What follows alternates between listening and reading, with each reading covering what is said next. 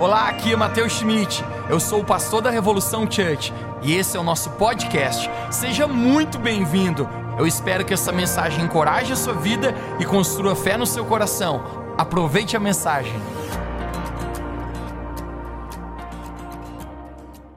Alguém animado para hoje à noite? Pessoal, nós estamos hoje encerrando o nosso propósito de jejum e oração de sete dias. E a gente pensa que semanada cheia do Espírito Santo a gente está tendo, semanada cheia da presença de Deus. Eu confesso para você, gente, que fisicamente eu estou um pouquinho fraco até, né? Confesso para você que eu fiquei os últimos 30 minutos é, em estado vegetativo no sofá ali, né? Guardando a minha energia porque eu creio que Deus ele tem muito para nós. Nós já tivemos um tempo muito especial nas outras duas sessões que nós tivemos é, hoje, já aqui nesse lugar. E eu creio, gente, que aqui também, nessa última sessão, o Espírito Santo vai se manifestar sobre nossas vidas hoje aqui. Tem algo de Deus para acontecer na vida espiritual nossa. E nesse propósito em sete dias, né, intensificação de busca ao Senhor, Perdemos alguns quilos, eu, minhas calças estão largas novamente, pessoal, né? Penso num rapaz que emagrece rápido, gente, né? Só jejuar e cortar aquela tal da pizza e do X, né? Que sai o peso, né? Mas ganhamos alguns quilos espirituais, gente, né? O que Deus está fazendo na nossa vida é algo muito poderoso. Eu creio, gente, que eu vou pregar para ti hoje tem a ver com, com esse, esse tempo de propósito, de consagração, de jejum. E, na verdade, as últimas três semanas, gente, né, é, eu compartilhei mensagens do que eu acredito que estão ligadas. Talvez você apenas não saiba, mas eu fiz uma série sem você saber. Eu fiz uma série de mensagens e duas semanas atrás eu preguei uma mensagem compartilhada: guarda o que tens. Domingo passado eu preguei uma outra mensagem chamada Esperando o Dia do Senhor. Falando, gente, a respeito de, dessa consagração, dessa preparação para se encontrarmos com a vinda do Senhor Jesus, a segunda vinda dele é iminente, e eu creio, gente, que hoje é uma, é uma conexão, essa mensagem também, é como se fosse uma trilogia, né, uma série de mensagens que elas estão conectadas. Se você perdeu as últimas duas mensagens, eu gostaria que você considerasse assistir essas mensagens no nosso canal no YouTube ou ouvir no nosso podcast, mas eu creio, gente, de algo que Deus ele está fazendo em nossas vidas e Ele está nos dirigindo a esse lugar de busca e de consagração, esse lugar intenso de relacionamento com Deus. Quem pode dizer um amém aqui? Então vamos lá, gente. Eu quero começar lendo um texto de 1 Coríntios, capítulo 7. Nós vamos ler o verso de número 35, 1 Coríntios, capítulo 7, verso de número 35. A palavra de Deus nos diz assim: Estou dizendo isso para o vosso proveito, não para que eu lhes imponha alguma restrição, mas para que vocês possam viver de maneira correta, em plena consagração ao Senhor. Você pode repetir bem alto comigo, diga, em plena consagração ao Senhor. O tema da minha mensagem nessa noite é plena consagração. Plena consagração. Vamos orar juntos, feche seus olhos. Deus Pai, nós queremos te agradecer porque nós já podemos sentir o Teu Espírito Santo aqui. Pai, mas agora eu oro que o Senhor possa intensificar ainda mais a Tua presença aqui, Jesus. Pai, em cada coração, em cada mente, em cada vida aqui, eu oro que nós possamos nos conectar contigo agora. Nós deixamos nossas preocupações, nossos afazeres lá fora, e agora tudo que nós temos em nosso coração é encontrar a Ti. O desejo da nossa vida é se encontrar com o Senhor. Pai, eu oro que dessa maneira a tua palavra possa falar conosco. Essa é minha oração em nome de Jesus. Você pode dizer amém comigo? Conecte-se aqui. Uma das coisas mais especiais em qualquer relacionamento é a espontaneidade. Espontaneidade. A propósito, gente, espontaneidade é aquilo que vai além da obrigação. É algo simplesmente que você faz não para cumprir uma tabela, ou porque você precisaria estar fazendo, senão ia pegar mal para você. Mas espontaneidade, gente, é uma coisa que você faz de coração, de bom agrado, você tem vontade de fazer aquilo. Uma ação espontânea é sempre mais apreciada do que uma ação obrigatória. E a razão disso é porque numa ação de espontaneidade é possível a gente ver a demonstração de um verdadeiro amor. Eu recordo, gente, quando crianças, né, lá em casa, pai costumava viajar bastante, e quando o pai viajava, a mãe dava uma ideia para a gente. Ela dizia: gente, gente, por que, que a gente não faz uns bilhetinhos e esconde na mala do pai? E a gente falou: é? Ela sim. E a gente era criança, gente, né? Eu, meu irmão e minha irmã, e a gente pegava uma canetinha, a gente não sabia escrever, então a gente fazia um monte de rabisco, e a minha mãe escrevia: Esse aqui é o do Mateus. E aí meu irmão fazia um monte de rabisco, e a mãe escrevia o nome: Esse é o do Lucas. E a minha irmã, por si só, ela já conseguia escrever o recadinho dela, e a mãe dizia: Vamos colocar na mala do pai. E escondia lá. Gente, pensa num homem feliz quando achava os bilhetinhos. Minha mãe escrevia um também. A gente está falando daquela época, gente, né? Só quem é old school aí, que nem todo o tempo nós não tínhamos um celular no bolso ainda. Quem lembra dessa época? Que ligar, gente, ligação, principalmente interurbana de uma cidade para outra, era caro. E o pessoal tinha que ligar depois das 10 da noite, ficava um pouquinho mais barato. Gente, era batata. O dia que o pai achava os bilhetinhos escondidos na, na mala, pensa num homem que ligava para dizer que amava todo mundo. Ligava e dizia para minha mãe: I love you, baby. Love of my life. Deixa eu falar com a Kézia aí. Filha, eu te amo. O Mateus agora, filhão, eu amo você. O Lucão, filho, eu amo você. Por quê, gente? Porque quando a gente recebe atitudes espontâneas, isso é uma real demonstração de amor. E Deus, gente, também espera isso da nossa vida. Quando nós estamos falando de caminhar, gente, com Deus, nós estamos falando de um relacionamento de amor. Você pode dizer comigo de relacionamento de amor. A propósito, não tente caminhar com Deus em religião, mas caminhe com Deus em relacionamento. Caminhar com Deus em religião significa religião igual atitudes de obrigação. Caminhar em relacionamento igual atitudes de amor. Agora você pode até começar a caminhar com Deus por religião, mas se isso em algum momento não se transformar em amor na sua vida, eu prometo para você que a sua caminhada com Deus não vai durar muito. Ou talvez, se você for persistente, essa sua caminhada vai ser muito chata e muito pesada. Também é verdade que muitas outras pessoas, elas começam a caminhar com Deus por causa de uma necessidade. Muitas pessoas vêm a Deus não porque elas querem buscar a Deus, mas elas querem buscar o que Deus pode fazer por elas. E na verdade, muitas pessoas estão caminhando com Deus por uma necessidade. Tá? Às vezes, por um problema familiar, às vezes, um problema emocional, um problema financeiro, um problema num relacionamento, uma perca, uma crise, uma dor. Mas o simples fato é que se esta caminhada, talvez com Deus, por uma necessidade em algum momento, não se tornar a real motivo, a real motivação, um verdadeiro amor pelo Senhor, essa caminhada com Deus, gente, não vai durar muito.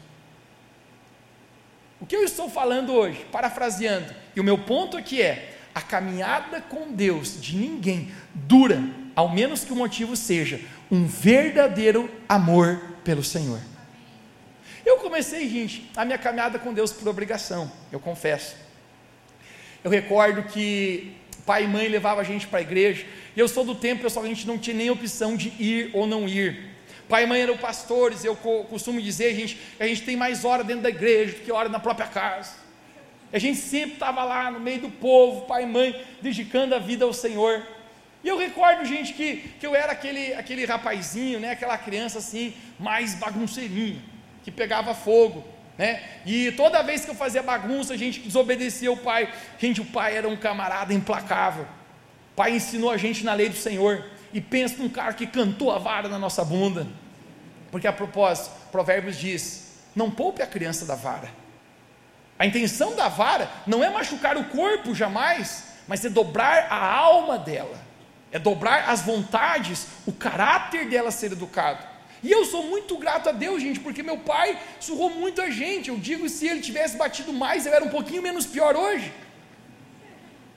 Mas o simples fato, gente, que uma vez eu fiz um, um protesto gospel. Eu falei, pai, eu não vou mais na igreja, a partir do domingo que vem. Ele falou, muito bem, senhorzinho, conte-me mais seus motivos. Eu falei, porque eu constatei que todo domingo que eu volto da igreja eu já chego e já apanho. A gente fazia bagunça, desobedeceu o pai, e ele dizia para a gente: quando você chegar da igreja, já espera deitadinho, virado ali de bruxo na cama. Gente, o pai usava uma vara de marmelo. Quem sabe o que é vara de marmelo aqui? Até hoje, às vezes, eu sonho com essa vara, gente. Né? Pensa uma vara inquebrável.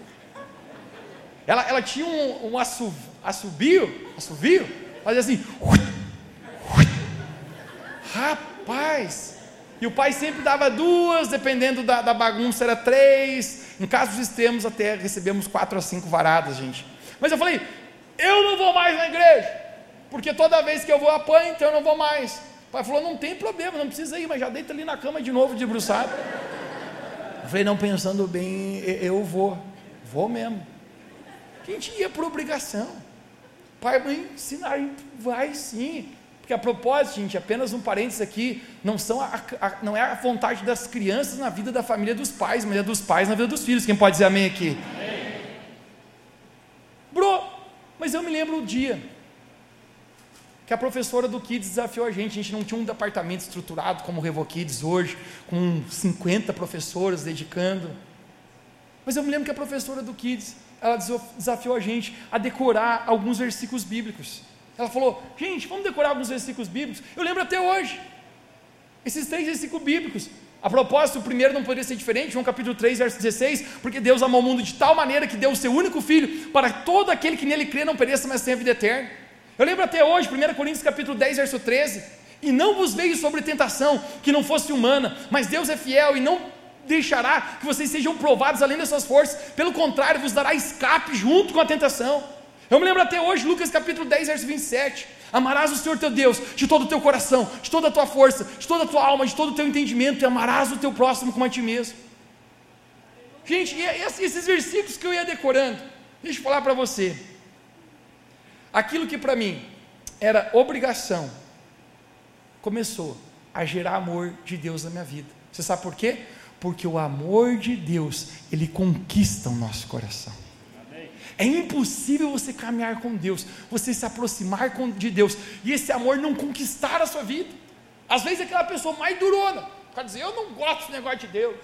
Gente, falar para você, quando você experimenta uma medida do amor de Deus na sua vida, isso começa a derreter o teu coração da mesma maneira que o fogo derrete a cera e você começa a se render esse amor, e aqueles versículos bíblicos que eu estava decorando começaram a queimar no meu coração, e isso foi despertando atitudes espontâneas que se tornaram de uma obrigação a um verdadeiro amor na minha vida pelo Senhor.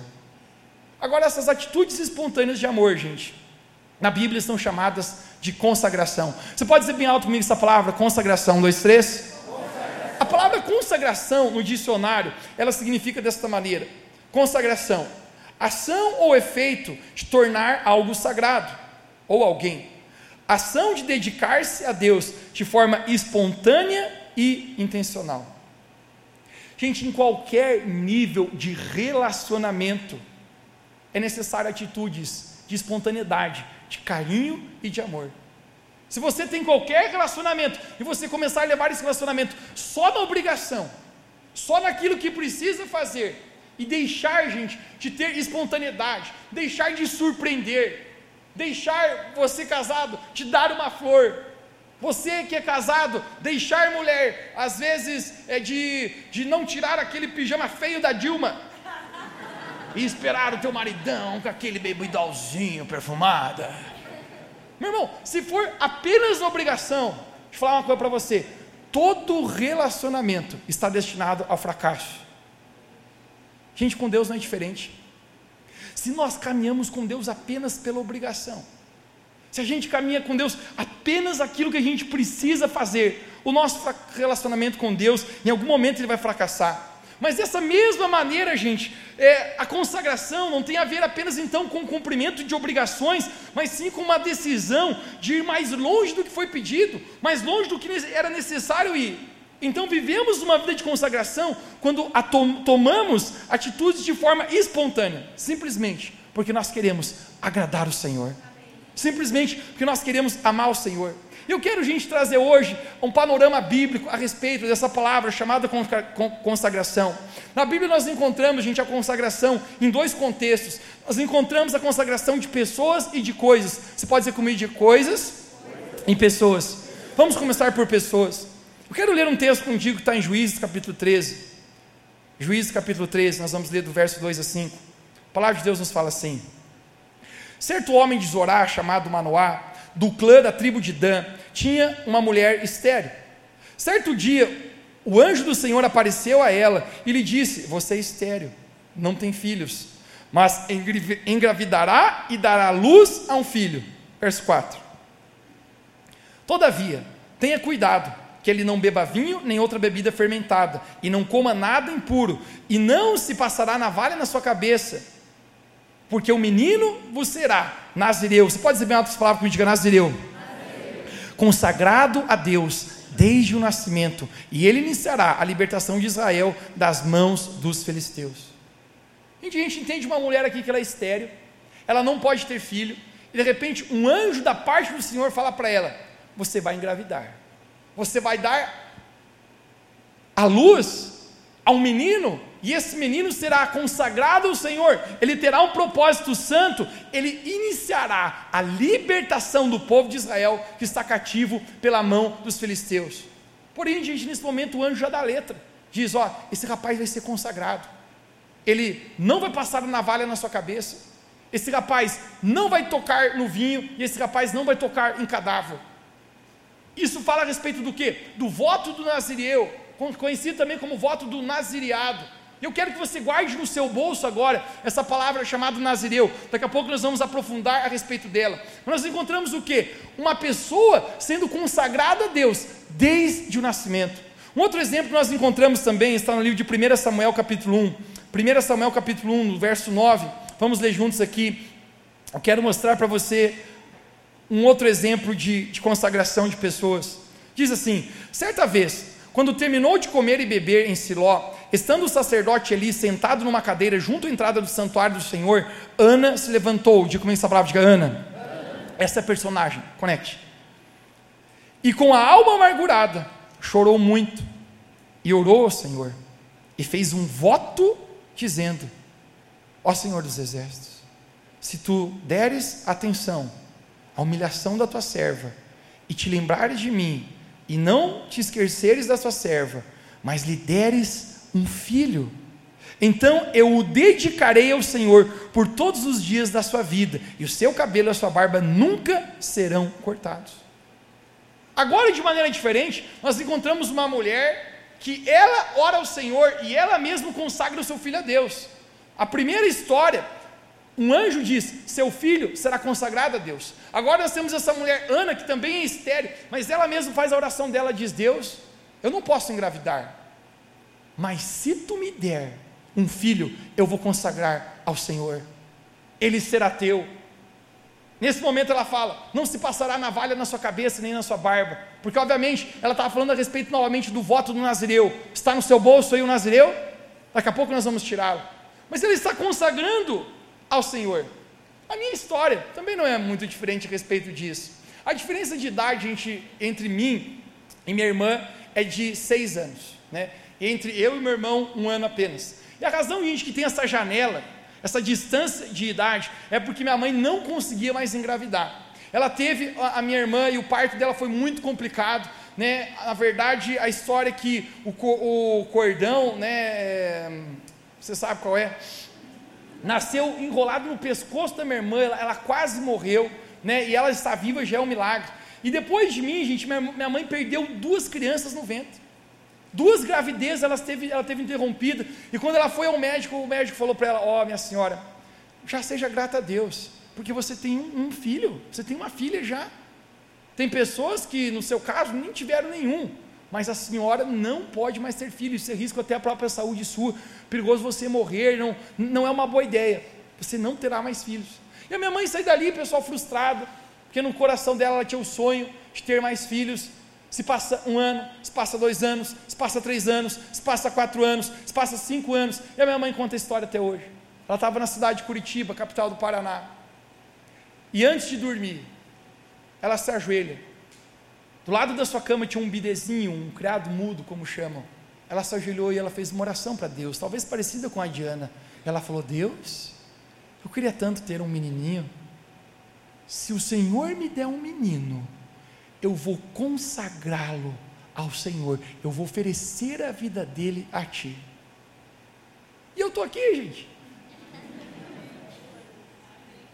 Mas o simples fato é que a gente vê a consagração de pessoas não às vezes apenas de pais consagrando os filhos, Mas às vezes existem na história da Bíblia também pessoas que a si mesmo decidiram se consagrar ao Senhor. Isaías capítulo 6, nós encontramos o profeta Isaías declarando: Eis-me aqui, envia a mim. Ele está dizendo: Deus, eu consagro a minha vida para ti, pode fazer o que tu quiseres, me envia. Nós encontramos em Lucas capítulo 1, verso 38, Maria, quando o anjo aparece para ela declarando as palavras que ela daria à luz, mesmo sendo virgem, Jesus, o Filho de Deus, ela fala: cumpre em mim a tua vontade. Em outras palavras, está dizendo: eu estou me consagrando, eu estou me entregando a ti. Consagração de pessoas. O segundo contexto de consagração que nós encontramos é de coisas, diga comigo bem alto, diga coisas. Eu quero dar dois versos bíblicos para você, para embasar esse panorama a respeito de consagração aqui. Deuteronômio capítulo 12, verso 26. Deuteronômio 12, 26, a palavra de Deus nos fala assim: Todavia, apanhe os seus objetos consagrados e o que em voto tiverem prometido e dirijam-se ao local que o Senhor escolher Quero ler mais um texto para ti aqui. Esdras capítulo 8, verso 28.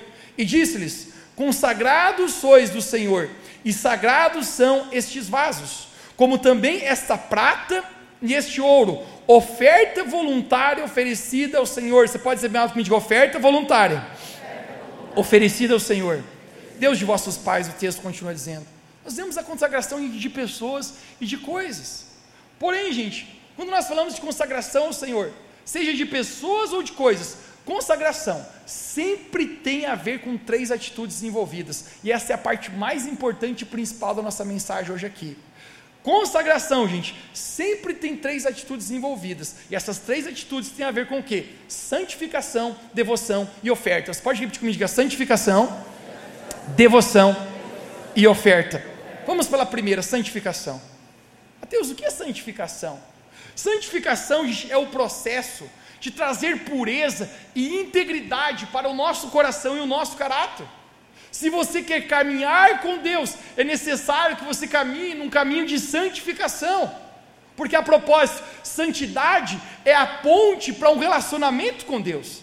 Você não consegue caminhar com Jesus até que você tenha, tenha um caminho de santidade na sua vida. Santidade é um elo que nos une ao relacionamento com Deus. Isso é uma coisa muito especial. Caminhar com Jesus é uma porta, um caminho e um alvo. Você pode dizer comigo, diga porta, caminho e alvo. A porta é Jesus. Jesus é o caminho, a verdade e a vida. Quando você conhece Jesus, você recebe Ele como seu Senhor, então Ele também se torna o seu Salvador. E essa é a porta de entrada. Porém, a gente não para aqui. Aí existe um caminho, e o próprio Jesus falou que, que existe um caminho que conduz à perdição, e esse caminho é largo e muitos passam por ele.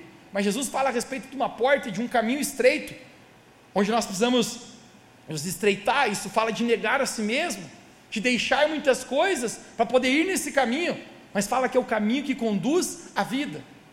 E o alvo, obviamente, é Cristo. O dia que nós chegaremos na presença de Deus, mas esse caminho que nós estamos, gente, se chama santificação.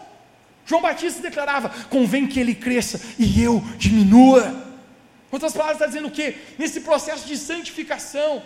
Eu quero caminhar com Deus, mas se eu quero caminhar com Deus, então eu preciso deixar Deus trabalhar na minha vida, porque novamente eu não consigo caminhar com Deus, desfrutar da companhia de Deus sem que eu esteja num caminho de santificação. Agora, a santificação na nossa vida é um desejo, gente, de responder ao amor de Deus por nós. Quando eu descubro o amor dele por mim, nasce dentro de mim uma intencionalidade, um desejo de responder esse amor. E eu respondo dessa maneira, me consagrando e santificando a minha vida ao Senhor. E na Bíblia, gente, nós encontramos várias pessoas que consagraram a sua vida através da santificação. Eu quero mostrar para você. Eu quero que você tire do seu bolso agora aquela palavra chamada Nazireu. Diga-me alto que me diga Nazireu. Vamos aqui, eu quero explicar para você o que era o contexto do voto do Nazireu. Vamos abrir juntos em Números capítulo 6. Números capítulo 6, no verso de número 1, a palavra de Deus nos diz assim: O Senhor disse ainda a Moisés: Diga o seguinte aos israelitas: Se um homem ou uma mulher fizer um voto especial, conecta essas palavras, voto especial, um voto de separação ao Senhor, como Nazireu. Conecte agora o verso 3. Deus está regulamentando o que seria isso. Terá que se abster de vinho e de outras bebidas fermentadas, e não poderá beber vinagre feito de vinho, ou qualquer outra bebida fermentada. Vamos pular para o verso 5. Durante todo o período de seu voto de separação, nenhuma lâmina será usada em sua cabeça, até que termine o período de sua separação para o Senhor, e ele estará consagrado e deixará crescer o seu cabelo na sua cabeça. Verso 6. Durante todo o período de separação, toda a nação de Israel era chamada a um caminho de santidade. Porque a propósito, gente, a palavra de Deus fala no livro de, de 1 Pedro, declarando para nós: sede santos, porque eu sou santo. Sem santidade ninguém verá Deus, a palavra de Deus fala. Então, santificação, gente, não é uma opção ou não na minha e na sua vida, mas é, é, caminhar por esse caminho, porque se você foi salvo de verdade por Jesus, vai existir uma resposta na sua vida em querer se santificar para agradar o seu Senhor. Mas o, o tema é, o fato é, que santificação era comum a todos, mas tinha gente, pessoal, não diferente de hoje, eu gosto desse tipo de pessoa, cara que queria ir mais longe, cara que dizia assim: eu não quero ficar só na obrigação, eu não quero ficar só no que é necessário fazer, no que foi mandado, eu quero fazer um voto especial, eu quero consagrar minha vida a Deus, eu quero ir mais longe. E esses, gente, que queriam essa intimidade maior com Deus, que queriam esse caminho, gente, de consagração maior para estar mais perto de Deus, se chamava o voto do Nazireu. E é tão incrível, gente, que Deus ele, ele regulamenta isso. Deus ele se agrada disso, porque a propósito, todos nós no relacionamento gostamos de atitudes espontâneas, e Deus não é diferente.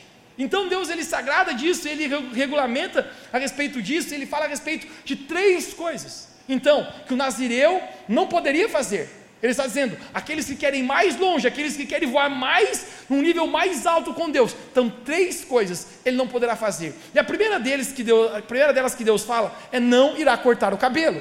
O nazireu não irá cortar o cabelo. Ou seja, terá cabelos compridos. O que significa, Mateus? Cabelos compridos falam a respeito de maturidade. Eu não vou aprofundar nesse assunto hoje aqui, mas maturidade é uma questão de como eu respondo na minha vida aos testes que Deus traz? Como eu respondo às provações que vêm na minha vida?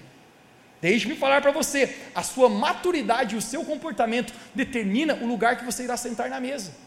A sua maturidade o seu comportamento em Deus determina o acesso das bênçãos de Deus na sua vida. Mas a segunda coisa que Deus instituiu para o narizeu é que ele não teria contato com cadáveres. Você pode dizer comigo bem alto, diga não ter contato com cadáveres. Me dê sua atenção de presente. Na tradição dos israelitas, gente, todo aquele que encostava num cadáver, ele se tornava impuro por determinado tempo. O camarada encostou num cadáver, ele era afastado por determinado tempo, ele não podia ter convívio com os outros, até que passasse esse tempo, é como uma quarentena, e o camarada pudesse voltar novamente ao convívio. Agora, tocar em um cadáver deixava alguém impuro.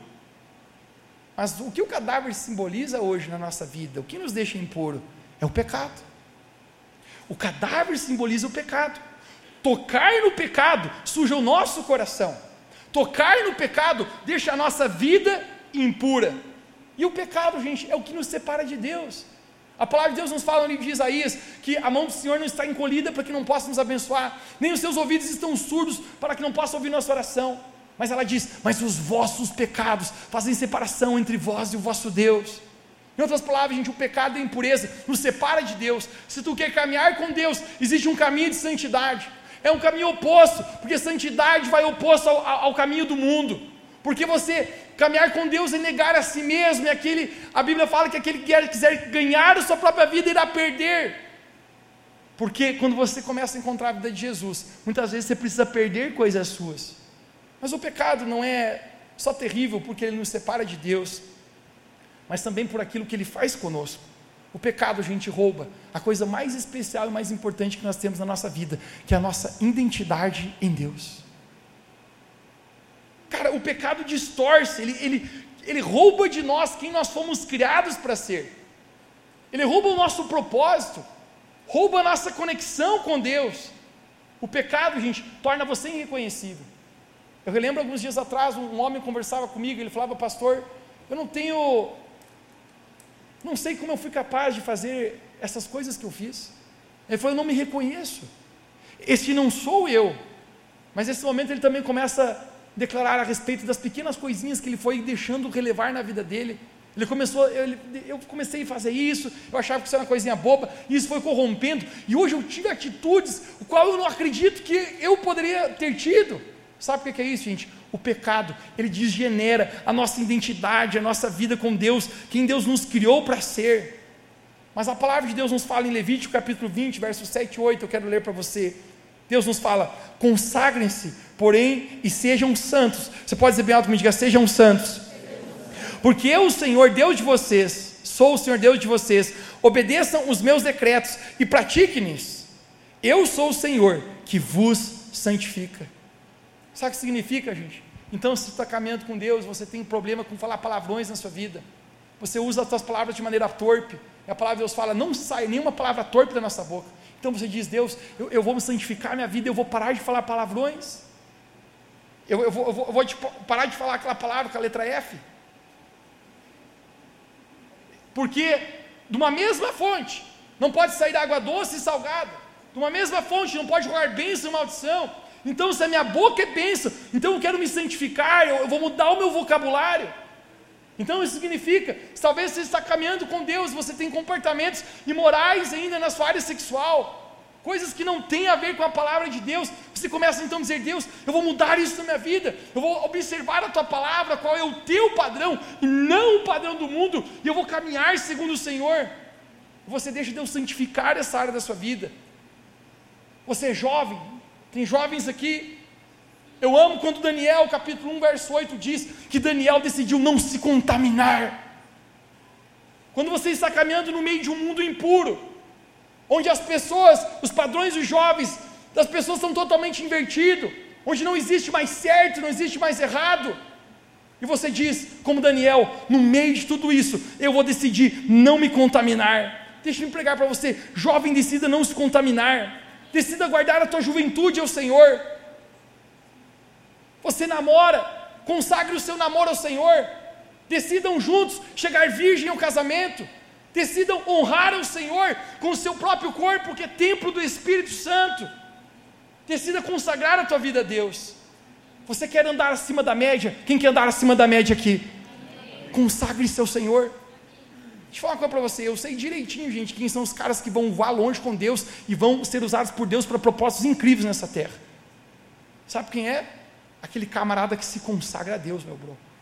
Eu olho para um camarada e eu, consigo ver, esse aí vai longe. Esse aí Deus vai usar para fazer coisas incríveis. Eu olho para outro e penso só pela oração, esse aí. Senão vai se perder já já. Querido, quando você vê uma pessoa sendo usada por Deus, quando você vê uma pessoa sendo relevante na vida com Deus, acredite uma coisa: o passado dela existiu consagração. Não perfeição, mas existiu consagração na vida dela. Existiu um, um desejo de, de buscar a Deus. Agora, mesmo no meio de um mundo impuro, você diz: Eu não vou me contaminar. Eu vou permanecer santo, santificado ao Senhor na minha vida. Eu não vou tocar no cadáver, eu não vou tocar no pecado. E isso muitas vezes é uma loucura para o mundo. Mas deixa eu falar para você: no mundo de frangos e galinhas, quem é águia é criticado. Galinhas apenas ciscam, mas águias voam alto. Eu quero ser uma águia voando com Deus. E mesmo quando as pessoas ainda dizem, você é esquisito, você não cisca como nós, é porque eu estou voando muito alto com o Senhor, é porque a minha santidade, a minha separação a Deus, a minha consagração a Deus vai mais longe. Obrigado pela sua mente entusiasmada. Consagração. A terceira coisa que ele falava ao nazireado e o nazireu é não ter contato com o vinho, que é um símbolo de embriaguez. O vinho tem o poder de embriagar. E a pessoa, a gente que está embriagada, ela perde a ciência do que é certo, do que é errado, do que ela deveria fazer ou não deveria. Ela perde a noção de tempo, espaço e comportamento. E a palavra de Deus está dizendo: o camarada que quer se consagrar não vai tocar no vinho. E obviamente, a gente falando a respeito do vinho, da bebida alcoólica. Eu, com Deus, eu, eu não sou nazireu porque não tenho cabelo para isso. Mas se eu tivesse, eu deixaria crescer. Eu já tive cabelo comprido, acredite. Mas, gente, eu tenho um propósito comigo na minha vida. Ninguém pediu para mim fazer isso, ninguém me obrigou, mas eu, gente, eu não ponho uma gota de álcool na minha boca. Porque eu sei, gente, o perigo que isso pode levar a eu fazer coisas, abrir uma porta para mim acabar tropeçando na minha vida com Deus. Mateus, existe um imperativo que eu não posso beber nada de bebida alcoólica? Na Bíblia, não. A Bíblia fala que se você se embriagar, pronto, os bêbados não herdarão o reino do céu. Então, embriagou, meu filho. É só chegar lá em cima e ó, desceu o sapãozinho. Agora, sabe uma coisa que eu descobri, gente? Nós, seres humanos, nós somos ruins com os limites. Quem consegue abrir uma caixa de bis e comer um só? Você diz, não, só vou comer a parte de cima, quando vê comer o de baixo também. Gente, a gente é ruim com limites. E eu descubro se eu começo a abrir portas na minha vida, o dia bom não é o problema. O dia que você está bem, o dia que você está assim, ó, yes, Natal chegou, está tudo dando certo na minha vida, você administra bem os seus limites. Mas deixa eu pregar para você agora. O dia mal que todo mundo passa um dia de desencorajamento, um dia mal. Você também é igual eu que passa? Nesse dia mal, meu irmão, se você tiver a portas abertas, principalmente com a bebida alcoólica, isso pode te levar a um caminho que você nunca mais consiga re, rever isso na sua vida, levar você a tirar coisas ruins dentro de você e você fazer coisas que você vai se arrepender pela vida inteira. Talvez o homem mais relevante da igreja nos últimos 40 anos. Eu não vou citar o nome dele, mas eu não teria dúvida que talvez foi o homem que mais influenciou no contexto cristão as igrejas do mundo. Caiu, gente, recentemente por causa, fez concessão com a bebida alcoólica. E a bebida alcoólica levou de um copo para dois, e antes era de vez em quando, e começou a se tornar frequente, até que ele tomou o que não deveria. E lembra que eu falei para você: a bebida alcoólica tirou o pior de nós de dentro. Você consegue entender, gente, que existe uma batalha dentro de nós pelo bem e pelo mal? O apóstolo Paulo fala: tem uma briga acontecendo em mim. Cara, tirou o pior de você. Ele fez coisas que não deveria, por causa disso, perdeu o ministério, perdeu a sua corrida, a sua jornada com Deus, sendo um cara que, sinceramente, eu tiro o chapéu, meu irmão. E eu e você, meros mortais, estamos achando que não tem problema nenhum mexer com isso aí. Está dizendo, não vai tocar no vinho. Só que embriaguez, a gente, não tem a ver só com álcool. Hoje eu descubro, gente, que tantas pessoas estão embriagadas com a rede social. Tem gente, pessoal, aqui, ó. Boiando na curva, meu irmão. O dia inteiro olhando o Instagram, Facebook, embriagado com isso aí. Se está no TikTok, já está no inferno, acho, coitado disso aí, miserável. Meu irmão, embriagado com isso. Tem gente embriagado com o trabalho. Agora, trabalho é uma coisa boa, é uma bênção, não é assim. A própria palavra de Deus fala que nós devemos trabalhar. A palavra de Deus fala: aquele que não trabalha não come. Tempo atrás conversava com um bacana, ele falou: ah, pastor, eu sou meio difícil para trabalhar, vou deixar você sem, comer também. Eu falei para o cara: ele falou, não, está melhor trabalhar, né? Eu falei: sim, rapazão, mexe o traseiro. Querido, o trabalho é uma bênção, o próprio Deus manda trabalhar. Deixa eu falar para você: tem gente, cara, que só tem tempo para o trabalho e não consegue dar um tempo para Deus, bro. Sempre trabalho, trabalho, trabalho, trabalho, trabalho. Vamos, vamos buscar Deus, vamos servir a Deus. Não, não, não tenho tempo. Embraguez. Namoro. Pode ser embraguez para alguns. Conheci jovem, meu irmão, um cara, um cara sorteirinho, firme com Jesus, ali na seca. O cara feio que dói. Jesus até abençoou o cara e deu uma namorada para o cara, meu irmão. Por misericórdia e pela graça de Jesus. Tem uns, meu irmão, que só vão casar pela misericórdia, que são feios que dói, velho, né? Confesso contigo. Deus deu namoro para o camarada, em vez de continuar a vida com Deus, meu irmão, ah, eu vou passeio, agora eu vou para o passeio. Vamos falar na nossa cultura do Brasil aqui, gente? Não tem problema. Se você gosta do teu time de futebol, a propósito, meu Palmeiras foi campeão essa semana. Tinha que falar, né? Tem gente se mordendo. Sinto o espírito de ciúmes crescendo, Senhor, nessa igreja. Sinto a inveja aumentando, está repreendido em nome de Jesus. Meu irmão, não tem problema você torcer para o teu time de futebol, não tem problema. Vai falar para você, meu irmão. Tem camarada que é tão devotado para um jogo de futebol. Não perde nada, cara, mas quando é para as coisas de Deus, meu irmão, está embriagado apenas com as coisas dessa vida aqui. Está dizendo o Nazireu não vai viver de forma embriagada, ele vai ter consciência da, da, das, dos propósitos espirituais ter a consciência, o que nós pregamos domingo passado, do dia do Senhor. Que vem como ladrão da noite, que eu não seja pego de surpresa, não po possa não estar embriagado, mas possa estar sóbrio, esperando, discernindo os tempos. Quem pode dizer um amém aqui, quem está entendendo aqui nessa noite? A segunda coisa, atitude que eu falei para você que está envolvida com consagração, é a palavra devoção. Diga comigo, devoção. devoção. Olhe para mim. Devoção, gente, está ligado à maneira como eu amo o Senhor. Nós sabemos, gente, agora, o quanto Deus nos ama. O quanto Deus nos amou. A palavra de Deus fala, gente, que Ele deu o seu Filho para morrer por amor por nós. A palavra de Deus nos fala no livro de Romanos que quando nós ainda éramos inimigos de Deus, Deus deu a sua vida por nós. A palavra de Deus fala, gente, que Deus prova o seu amor para cada um de nós, porque Ele deu a sua própria vida naquela cruz por nós. Mas nesse momento nós entendemos, gente, o tanto que Deus nos ama. A pergunta agora que vem é: mas o quanto eu amo ao Senhor na minha vida? O quanto eu amo a Deus? E aqui está a resposta, gente. O nível da minha devoção sempre demonstra o nível do meu amor pelo Senhor. A sua devoção, gente, externa perfeitamente o quanto você ama a Deus. E deixa eu te perguntar nessa noite: como está a sua devoção ao Senhor? Como está a sua entrega ao Senhor? Quando nós começamos a consagrar a nossa vida ao Senhor, gente, ou seja, ter atitudes de, espontâneas com Deus, a nossa devoção começa a crescer. E a equação é muito simples, porque quando você começa a se dedicar ao Senhor, a sua devoção começa a crescer. E quando a sua devoção começa a crescer, o seu amor então começa a crescer. Gente, essa semana, daqui a pouco a gente está terminando o propósito de jejum de sete dias. Estamos só pela picanha daqui a pouco, meu irmão.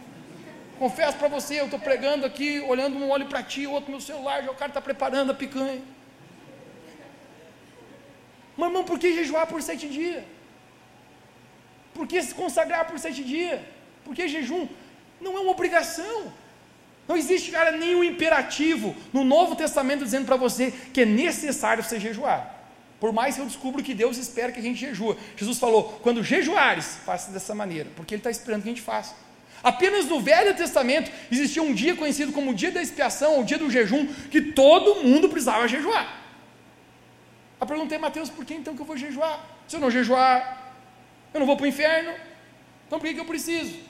Diferente de orai, perdoai, imperativos, não existe um jejuai imperativo para nós. Então, Mateus, por que, a gente está jejuando aqui nessa igreja? Propósito, gente. Quase 500 pessoas aderiram ao propósito. Eu oro a Deus o dia, pessoal, que 100% da igreja possa aderir. Eu, eu, creio que em torno de 45% apenas da nossa igreja aderiu ao propósito. Mas todo mundo que aderiu, a gente entende o que está acontecendo. Não é por obrigação não é porque o pastor Mateus falou, não é porque precisa fazer, mas é porque eu quero ir mais longe com o Senhor, eu quero ter esse voto especial, eu quero ser esse nazireu que decide mais longe com Deus na minha vida, encontrar o Senhor. Jejum. Eu lembro, gente, que uma vez que aconteceu algo comigo, a minha bebida preferida, gente, aqui nessa terra, é Guaraná Antártica. Pensa num líquido sagrado esse negócio, meu irmão. Eu acho que Guaraná vai ter no céu. O Antártica, o Quático é no inferno que vai ter, porque é ruim aquela degraça lá. Né? Tem o Guaraná Jesus também, né? Isso aí é obrigado a ter no céu, né? Mas eu prefiro Antártica, vou ser sincero. Gente, eu me lembro uma vez eu sentado, né, com os amigos jantando, a gente estava comendo uma pizza, e eu estou com uma sede assim, eu viro aquele copo de Guaraná, eu falo assim, negócio que é dos céus, e líquido que é néctar sagrado. Hoje, eu, eu falei, eu gosto, eu amo Guaraná. Falava para a moçada. Pensa num negócio, rapaz, que eu gosto. E daqui a pouco, quando eu estou tomando aquele Guaraná, eu estou falando, eu começo a ver uma ação do Espírito Santo acontecer dentro de mim. E Deus falando, gosta muito desse negócio aí. Eu é um líquido precioso, né, Deus? É, mas o quanto que gosta disso aí? Eu falei, ah, não sei onde vai dar essa conversa. Normalmente, quando começa a acontecer, essa voz interior vai terminar num lugar que, que é de entrega, de sacrifício. Daqui a pouco eu entendi, cara. É... Mateus, Deus falou contigo. Não, cara, é com uma sensação que eu só sabia o que estava acontecendo. E no meu coração, Eu a voz, fica sem então. Por amor a mim você ficaria sem. Eu falo com ele, não duvida. Você sabe o que eu faço? Então faz. Eu ai. Hoje é 10 de dezembro, gente. Eu me lembro, eu marquei no calendário. Hoje é 10 de dezembro. Até 10 de dezembro do ano que vem não cai uma gota de Guaraná na minha boca. Gente, fiquei um ano sem tomar Guaraná. O que, que fez, Mateus? Fui para Coca.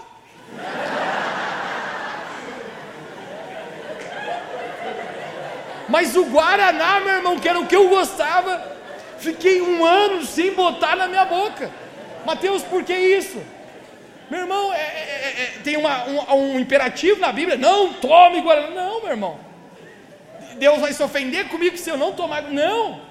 Mas sabe que a questão, querido? Quando dentro de nós brota esse desejo de consagração, de atitudes espontâneas e voluntárias que agrada a Deus esse relacionamento de amor, quem está entendendo que eu estou falando, diga amém bem alto. Eu lembro um amigo meu, meu irmão, que ele tinha condição financeira muito top. Pai dele era envolvido com agronegócio. Isso significa que o Pix era violento. O cara era do agro, meu irmão. E o cara andava, a gente, só nos panos. Aquela época, meu irmão, nós, nós andava só com quichute, aquelas roupinhas, naquela, né? E, e, ele, ele tinha uma condição financeira muito boa. Pensa no camarada que descolava uns tênis, meu irmão, que nós olhava para ele assim, sacanagem comparar com esse cara. O cara vinha com uma jaqueta assim, nossa, bro, da onde que esse cara tira isso aí? O cara era muito forte no Pix, mas era um rapaz de Deus, meu irmão. Rapaz de Deus e humilde. E um dia ele chega com um papo para nós e fala assim, Mateus, Deus começou a falar algo no meu coração e eu vou dar uma resposta a Deus a isso. Falei, quanto você vai fazer? Cara, eu, eu vou fazer um propósito. De um ano eu não visto nenhuma roupa mais no meu corpo que custa mais do que 80 reais.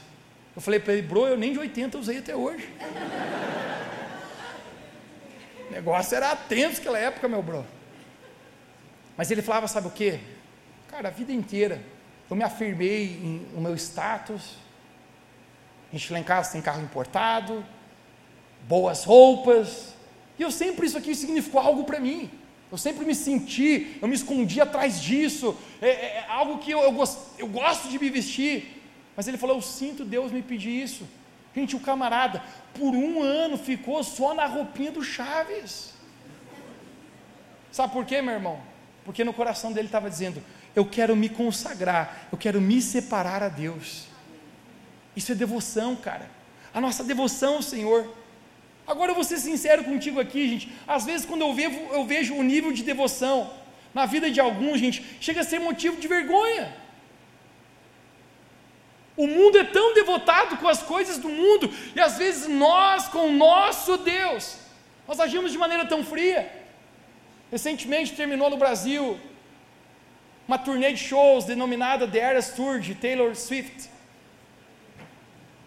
Gente, eu, eu vi reportagens de gente pagando o olho da cara pelo ingresso, de gente vendendo objetos do seu próprio corpo, objetos preciosos para conseguir gente adquirir o valor do ingresso.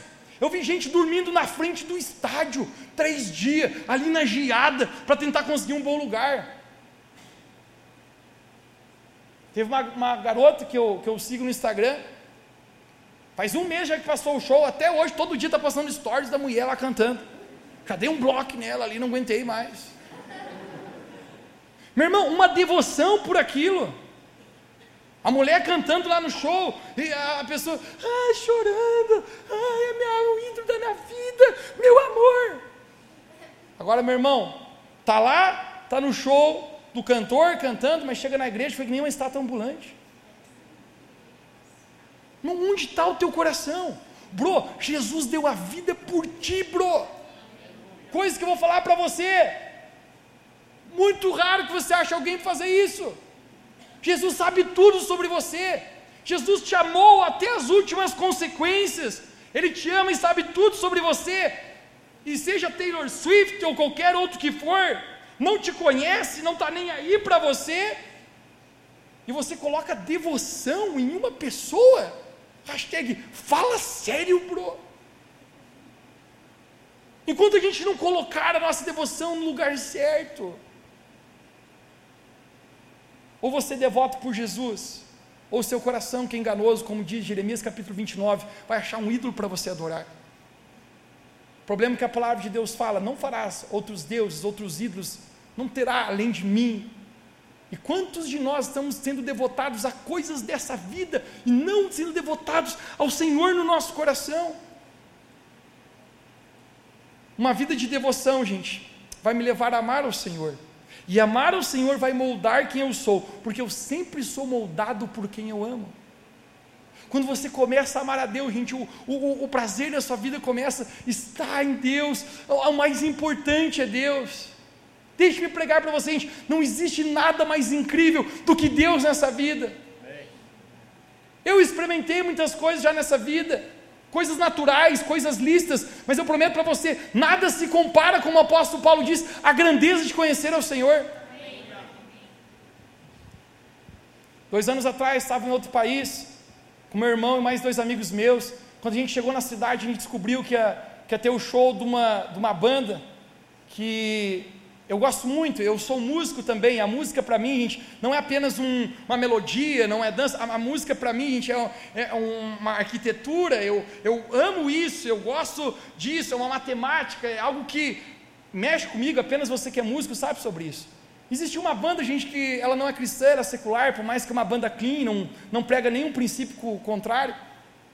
Mas quando eu cheguei lá, gente, eu vi que ia ter aquele show, eu pensei, rapaz, acho que estamos com a noite livre aqui, vamos lá. Estava tava tendo um concerto do Coldplay. Falei, moçada, estamos aqui, vamos lá. Eu pensei, cara, eu, eu, eu cresci ouvindo, eu estudei música através de composições. O, o cara é um gênio musical, é incrível alguns níveis de composição dele. Falei, vamos lá. A estrutura, as luzes, tudo incrível, maravilhoso, talvez uma estrutura incrível como nem outra no mundo montada, e isso, eu como produtor, como músico, para mim isso aqui é muito legal, cara, eu, os olhos são diferentes, eu não estou lá como, apenas como um fã, gente, eu, mas eu estou pensando comigo, vai ser um espetáculo sensacional, pensei assim, quando o pau quebrar, ele acho que até vou falar, mijar na calça, bro, fui no show, bro, lá, é um concerto bem diferente, não, não tem bebedeira, não tem, não tem nada. O pessoal está lá para ver música, para ver um concerto. Gente, quando eu estou lá, legal as músicas. Tinha música que eu lembrava algumas partes da minha vida, porque música faz você voltar ao passado. Quem consegue conectar com isso aí? Aí eu tocava uma música, eu lembrei essa aqui, eu lembro na faculdade reprovando. Tive uma música que tocou, lembrei até de uma gatinha do passado. Treta, hashtag. Mas, gente, quando eu estou lá, eu, eu, eu, termino o show, a gente chega no hotel, eu, eu, a rapaziada, Marcelo, como é que foi? Legal, né? Massa. Mas sabe uma coisa que a gente eu entendi na minha vida? Bro, massa. Mas não se compara à presença de Deus. Meu irmão, a sensação de se sentir o Espírito Santo na tua vida, de Deus falar contigo, de encher o teu coração, nada desse mundo vai se comparar. Infinitamente melhor estar com o Senhor. Nada nesse mundo é mais completo do que o Senhor na nossa vida. Não trocaria, gente, um dia na presença de Deus por mil anos em outro lugar. Por isso que Davi fala isso. Porque quando a sua devoção está no lugar certo, você começa a amar a Deus, Ele começa a moldar as suas paixões, você começa a caminhar como o Senhor determina propósito na sua vida. Mas você ama de fato o Senhor. Encerrando, a terceira atitude de consagração fala a respeito de ofertas. Pode dizer bem alto comigo que nessa noite é oferta. É. Conecte-se aqui, gente. Oferta não é apenas uma atitude de generosidade, mas é uma atitude de adoração e consagração ao Senhor. Quando você está ofertando, gente, você está consagrando a sua vida a Deus. Agora existem duas coisas que nós podemos ofertar ao Senhor. A primeira delas é tempo e a segunda é recursos. Você pode dizer comigo, diga tempo, tempo. e recursos. O tempo é a moeda mais cara que você tem na sua vida. A moeda mais cara que existe se chama tempo. E isso é porque você não pode usar o dinheiro para contar tempo, mas você pode usar o tempo para tentar adquirir dinheiro. Mas o tempo, ele não volta mais. E quando nós estamos, gente, dando, ofertando, investindo tempo, dedicando a Deus, gente, nós estamos consagrando a nossa vida para Ele. Nesse relacionamento que Deus espera de nós, que nós possamos investir um tempo todos os dias, nós chamamos isso a respeito de devocional, que vem da palavra devoção, esse tempo diário com Deus. Jesus falou em Mateus capítulo 6, verso 6: Tu, quando orares, entra no teu quarto, fecha a tua porta e ora ao Pai que está em secreto, e o Pai que vem em secreto te recompensará. Isso é nossa devoção. Esse é o nosso relacionamento de amor com Jesus. Nós estamos dando tempo num mundo, gente, de correria, de rotinas e agitação. Deixa eu falar para você. Deus está esperando que nós possamos ofertar o nosso tempo para Ele. Quando falamos a respeito disso, sobre tempo, Deus espera que podemos investir um dia da semana para congregar na casa de Deus e que isso se torne negociável na nossa vida. Gente, desde a velha aliança, Deus mostra uma expectativa que um dia pertencesse ao Senhor. Desde a velha aliança. E não que o domingo seja diferente dos dias demais. Gente, mas domingo é o dia que nós congregamos na casa de Deus. Quem pode dizer amém? Agora eu não consigo entender algum tipo de crente, pessoal, que acorda no domingo e pensa assim: pois é, hoje será que vou ou não vou na igreja? Vou decidir, vou ou não vou? A nossa cidade, gente, espere um pouquinho para ligar o barulho santo. Te dou um sinalzinho aí. Mas pode ficar aí. A nossa cidade, pessoal tem chovido bastante, eu não tenho. Rapaz, estão virando sapo. Amanhece o dia de domingo, aquele sol estralado, aquele céu de brigadeiro. E você pensa o quê? Dia lindo para dar um passeio. Meu irmão, não. Domingo é dia de consagrar a Deus. Você vem para a casa de Deus e isso se torna negociável na tua vida. Mateus, o dia está chuvoso, frio. Ah, esse dia para descansar bom em casa, né? Não, cara, se torna inegociável na nossa vida. Eu lembro várias vezes, gente, quando a gente pequeno lá em casa, a gente saía de férias, a gente ia para a praia, era, era, poucos dias que a gente ia na praia. Meu avô tinha uma casa, mas era família de seis irmãos, então tinha que dividir os dois meses em períodos certinho para cada um. Hashtag os dias eram contados. A gente chegava no domingo, o pai dizia, vamos achar uma igreja para ir. Mas dizia, pai, igreja lá em Lages, nós vamos sempre, pai. Pai, nós estamos todo dia na igreja, vamos para a praia hoje, pelo amor de Deus, nunca te pedi nada. O pai falou: não tem negócio, nós vamos achar uma igreja, nós vamos ir, porque domingo é dia de congregar o Senhor, não tem negócio, é a tua prioridade, você está dando o teu tempo, está te consagrando, você está honrando a Deus. Nós precisamos uma vez por todas na nossa vida, gente, consagrar a nossa vida a Deus e separar um dia que é sagrado de congregar na casa de Deus. Quem pode dizer amém? Faça chuva, faça sol, tenha melhores convites ou não. E eu não estou pregando para você que você não possa viajar um dia, que você não possa tirar descanso um dia, fazer um passeio. Pelo contrário, a palavra de Deus fala que a gente tem que ter momentos de guardar o tempo, momentos de descansar. É um princípio também. Mas, meu irmão, se você para de entregar o seu tempo, essa sua oferta. Eu lembro a primeira vez que eu fui aos Estados Unidos. Na ocasião, eu iria ministrar no estado de Pensilvânia, numa conferência de, de missões lá, uma conferência, uma, uma, uma escola, o qual, é, na verdade, foi um grande privilégio para mim. Quem dirigia, dirigia, essa escola era um, um, avivalista do nosso século, um homem chamado Randy Clark, um homem usado por Deus para uma unção de cura incrível, um dos responsáveis pelo avivamento que aconteceu em 92, 93, 94, em Toronto, Canadá. Gente, uma semana estava programado já. Uma semana vai ser administrando na escola. Eu tinha apenas outra semana, como diz, para aproveitar. Gente, eu fiz o tour inteiro. Eu ia chegar logo em Nova York, meu bro. Eu pensei Nova York tem muita coisa para fazer. Gente, eu fiz o cronograma inteiro. Segunda vai ser num lugar, terça em outro lugar, quarta em outro lugar. Quando os irmãos de uma igreja em Nova York descobriram que eu ia estar lá, me mandaram uma mensagem, falou, Mateus, podia tirar o sábado da noite para ter um tempo para abençoar a gente, né? Eu falei, pô, mas aí não, gente. Aqui não.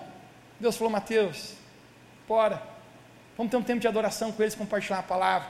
Falei, tá bom, gente, mas já vou avisar, é só sábado à noite com horário marcado. Começa esse horário, termina depois, não me peça mais nada.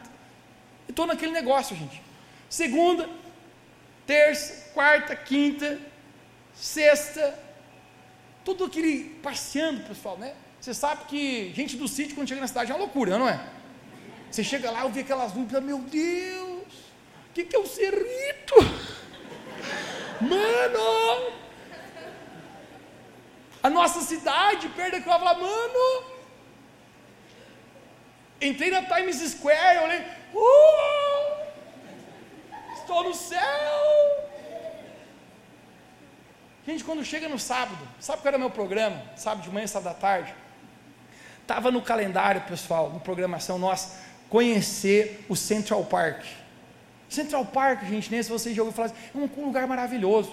Eu mesmo, quando criança, vi um filme chamado Esqueceram de Mim, quem lembra desse negócio? Macaulay Culkin. Eu pensava que era uma Macaulay em Nova York, gente. Eu pensava, vou lá naquele Central Park. Eu lembro aquela cena que vinha um bandido, ele jogava um milho para os pombos. E os pombos ajudavam ele. Eu já estava elaborando na cabeça, vou também jogar uns milho para os pombos. Gente, quando eu estou me arrumando, sábado de manhã, para ir para aquele lugar, eu sinto Deus falar comigo. Falou, Mateus, vai ministrar hoje à noite nas igrejas dos irmãos? Eu falei, sim, Senhor, glória a Deus, o Senhor sabe que é um sacrifício, mas vou. Deus falou, podia ficar o dia no hotel, orando, jejuando, buscando a minha presença, consagrando a mim, né? Eu falei, Deus, não me pensa isso. Lá em Lages eu fico 30 dias de joelhos, for preciso. Quando que eu vou voltar em Nova York? Gente, dito e feito. Falei para a moçada, ó moçada, você pode ir. O que, que você vai fazer, Mateus? Cara, eu vou, vou ficar no hotel. Mas fazendo o quê? Vou buscar o Senhor. Tem um tempo hoje à noite e quero me consagrar e buscar o Senhor. Mateus, o que aconteceu? Até hoje não conheço a bomba do Central Park. Mas eu falar uma coisa para você, meu irmão.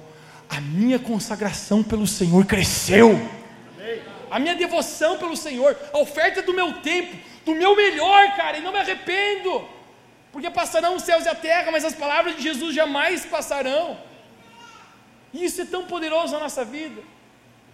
Quero encerrar a nossa mensagem falando a respeito da segunda coisa que nós podemos ofertar ao Senhor, que são os nossos recursos. Você pode dizer bem alto comigo, recursos. Novamente, gente, conecte-se. Oferta não é apenas uma atitude de generosidade, mas é uma atitude de honra, adoração e consagração ao Senhor.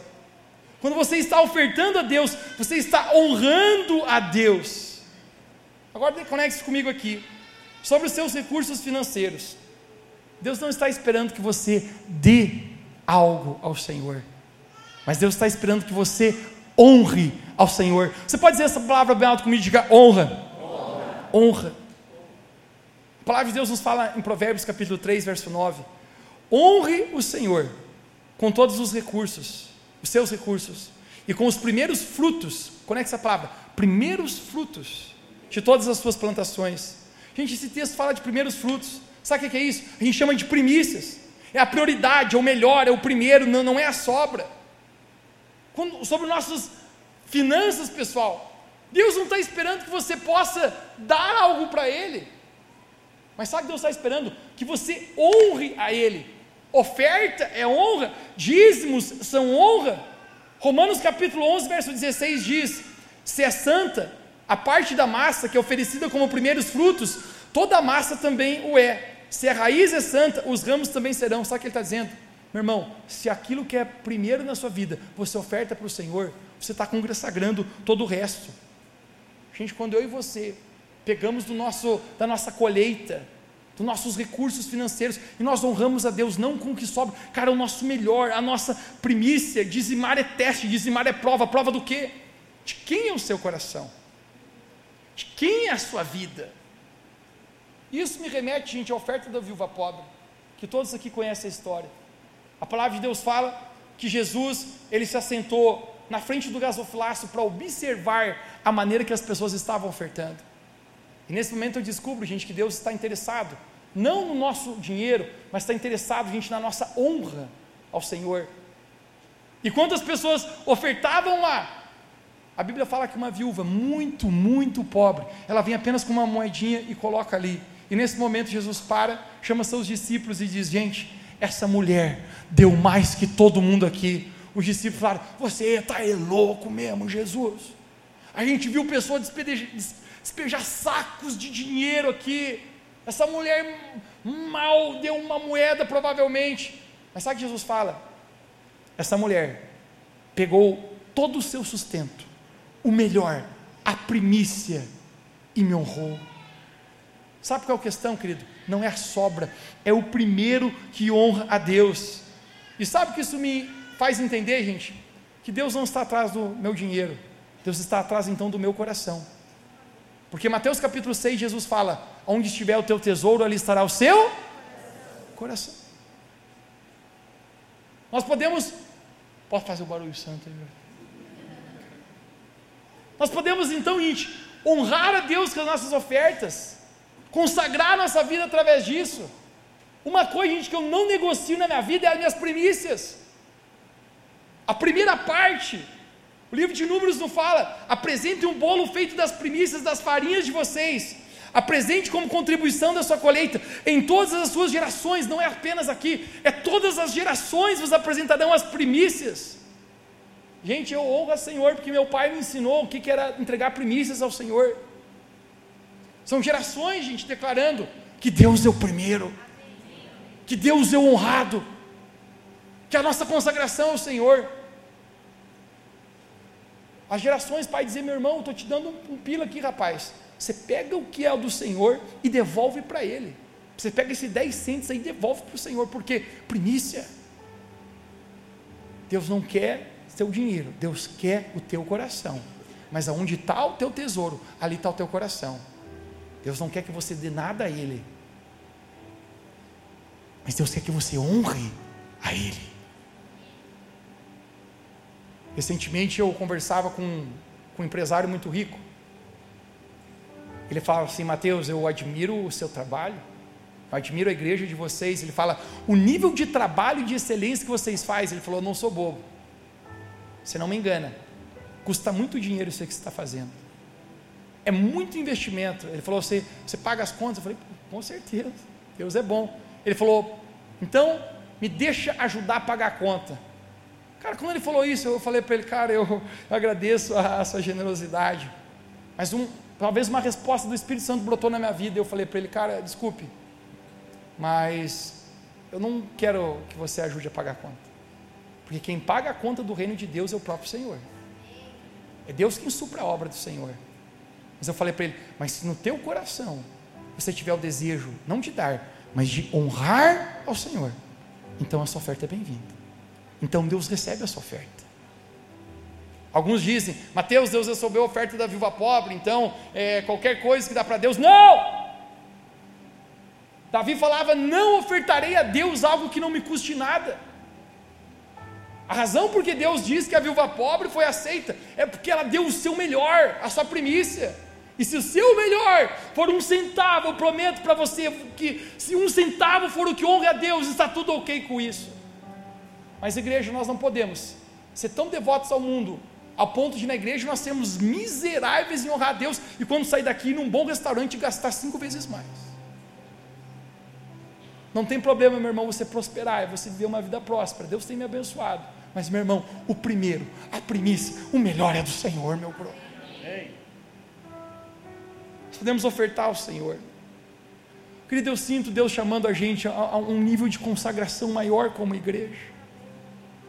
Sabe, a um nível de entrega. Esse nível onde a nossa igreja, a nossa vida começa a se tornar por inteiro do Senhor, não é mais por obrigação. Ninguém nunca vai olhar para você se você está santificando ou não, se você está é, ofertando ou não, se está sendo devoto ou não mas são os olhos do Senhor, então não é obrigação, mas é a tua atitude de espontaneidade em dizer: Deus, eu quero ir mais longe, eu quero entrar nesse lugar de busca, porque só tu, Senhor, é a razão da minha vida. Às vezes nós estamos tão presos, pessoal, a, a essa vida e a gente esquece realmente do que importa na nossa vida é a presença de Deus. quero terminar contando essa história para você, porque eu também não tenho mais fôlego para pregar aqui.